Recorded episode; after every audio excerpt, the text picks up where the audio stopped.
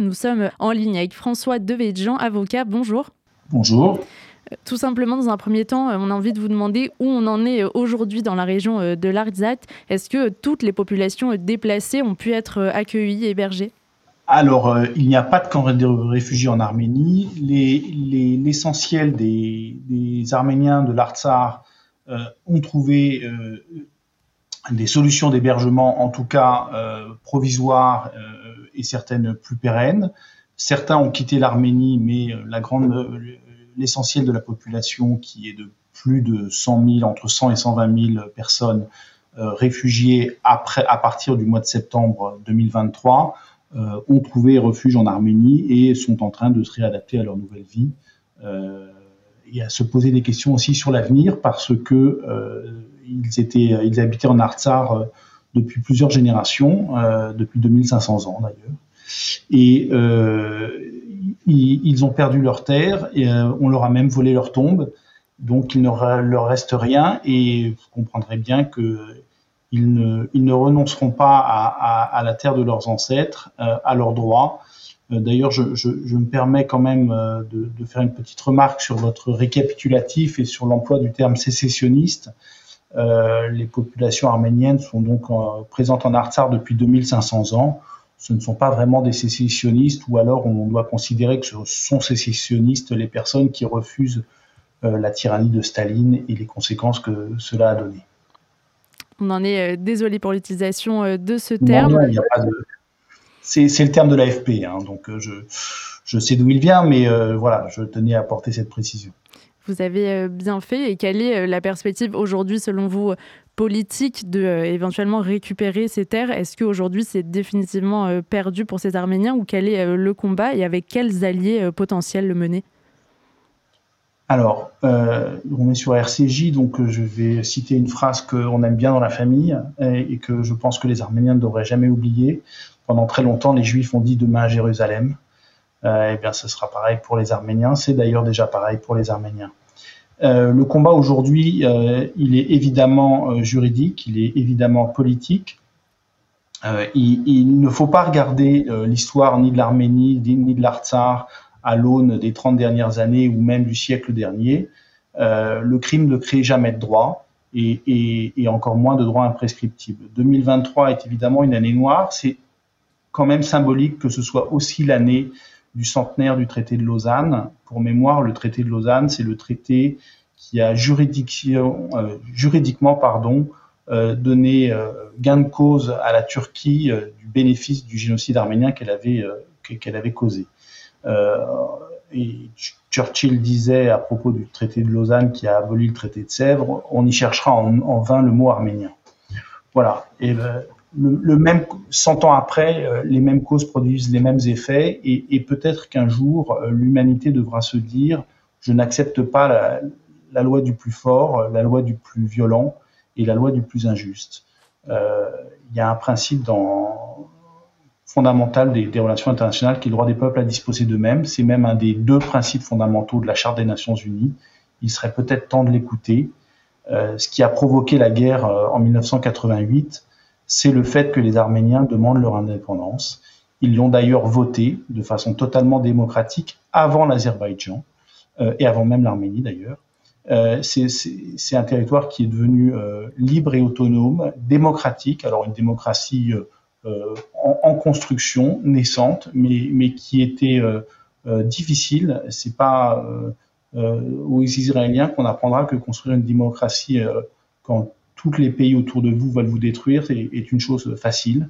C'est compliqué, euh, c'est même très difficile et c'est une leçon et c'est surtout, euh, je, crois, un signe que les, les pays euh, démocratiques du monde, quels qu'ils soient, devraient soutenir au lieu de systématiquement chercher à défendre leurs intérêts.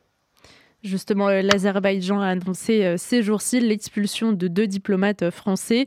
Bakou justifie ce renvoi de deux employés de l'ambassade de France au nom d'activités, je cite, incompatibles avec leur statut. Est-ce que c'est une punition d'un soutien de la France à l'Arménie? Je ne sais pas si c'est une punition. En tout cas, c'est une politique clairement menée par l'Azerbaïdjan qui ne supporte pas la position de la France qui consiste à défendre le droit des Arméniens les droits basiques hein, des Arméniens, pas des droits revendicatifs, pas des droits expansionnistes. vous savez, il, y a deux critères assez simples pour voir quelle, quelle, partie du territoire est arménien et quelle partie du territoire ne l'est pas. Le premier critère, c'est la montagne. Il suffit de regarder une carte du relief et vous verrez que euh, l'Artsar constitue le bout du plateau arménien. Euh, et donc ça, c'est une première zone qui, est arménienne. Et le deuxième critère, ce sont les églises. Euh, là où il y a des églises, euh, c'est pas une terre azérie. Et en Artsar, il y a des églises partout. en Arménie aussi d'ailleurs. au Naritchevan, qui était une terre arménienne, il n'y en a plus parce que justement les, Turcs et, et, Azéris les ont rasés. et c'est cette réécriture de l'histoire qui est très dangereuse euh, il faut aujourd'hui impérativement euh, se rappeler l'histoire et construire le présent et le futur à l'aune de l'histoire et à l'aune du droit. Est-ce que euh, aussi, vous l'avez rappelé, on est euh, sur RCJ, vous avez rappelé cette phrase euh, avec Jérusalem, il y a la notion de la négation du génocide arménien par l'Azerbaïdjan, il y a l'importance aussi de la mémoire de ce génocide et de la prévention des crimes contre l'humanité. Aujourd'hui, concrètement, comment vous vous battez pour toutes ces nécessités? Alors, euh, d'abord, il faut diffuser la connaissance. Je crois que la meilleure façon de lutter contre le négationnisme, c'est de diffuser la connaissance. Euh, et la connaissance a beaucoup progressé sur euh, la question du génocide arménien. il y a aujourd'hui plus aucun historien sérieux qui ne remet en cause l'existence du génocide arménien. Il y a en particulier de très grands historiens turcs, et je pense en particulier à Taner Aksam, qui a écrit euh, beaucoup de choses sur ce sujet et qui reconnaît de façon euh, totalement, qui démontre, pardon, de façon totalement certaine la réalité de ce génocide. Donc la, première chose, c'est de diffuser sa connaissance. Euh, la deuxième chose à faire, c'est de punir le négationnisme.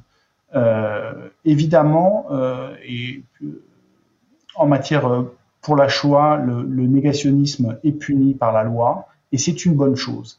Euh, parce que nier la Shoah, ce n'est pas seulement euh, contester l'histoire, euh, c'est contester un crime et contester ses conséquences et permettre et autoriser ou laisser imaginer qu'on puisse le, le, reproduire. Si ce qui s'est passé le 7 octobre s'est passé, c'est aussi parce que dans un certain nombre de pays, dans le meilleur des cas, on ignore la Shoah. Euh, et ça, on ne doit pas l'accepter. Eh bien, c'est pareil pour le génocide arménien. Donc, la négation du génocide arménien, mais pas seulement du génocide arménien, de tous les génocides. C'est la négation de tous les génocides qui doit être punie. Je pense aussi euh, au, génocide des, Tutsis au, Rwanda. Toute négation des génocides doit être punie par la loi. Ça, c'est le deuxième élément. Et puis, le troisième élément, euh, c'est de tirer les conséquences de tout cela. Peut-on accepter que le crime crée un droit? Peut-on accepter aujourd'hui euh, que euh, non seulement euh, on, poursuive le processus génocidaire qui a été mis en œuvre par la Turquie et qui se poursuit aujourd'hui en Artsar et qui demain peut se produire en, Arménie, dans le sud de l'Arménie ossionique si nous n'y prenons garde, ou doit-on enfin tirer les conséquences d'un génocide et refuser que les, les bénéficiaires euh, de, ce génocide continuent euh, d'en tirer profit. Et pour finir, il y a des prisonniers politiques arméniens qui sont toujours euh, aux mains de, l'Azerbaïdjan. Est-ce qu'il y a des perspectives politiques, diplomatiques pour les libérer? Alors il y, a deux, il y a même trois types de prisonniers en fait aujourd'hui. Officiellement, il y a 23 prisonniers, dont les 8, les 8 anciens dirigeants. Pardon. Euh, pour cela, euh, ces 8 personnes constituent évidemment euh, des otages de premier choix. On pense à le plus connu d'entre eux, Ruben Vardanian, mais aussi à Raïk Arotounian, qui était l'ancien président de la République d'Artsar, et un certain nombre d'autres responsables politiques de l'Artsar. Ceux-là sont des otages. Euh, clairement.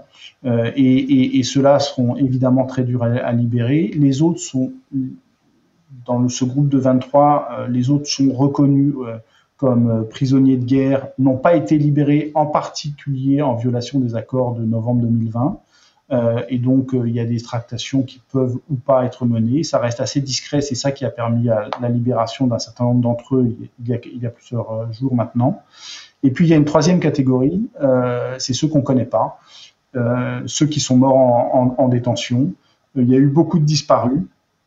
Et, euh, et l'Azerbaïdjan reste une, une, dictature extrêmement opaque sur euh, le nombre de prisonniers, le sort de ces prisonniers. Euh, et donc oui, il ne faut pas baisser la garde. Oui, l'Europe en particulier, et les États-Unis, et la France, et l'ensemble des pays concernés par les droits de l'homme doivent se mobiliser. Et, et permettez-moi de dire aussi, Israël aussi devrait se mobiliser. Euh, Israël est un allié de l'Azerbaïdjan et je crois, et ça, me rend profondément malheureux parce que je crois que c'est une erreur lourde que commet Israël.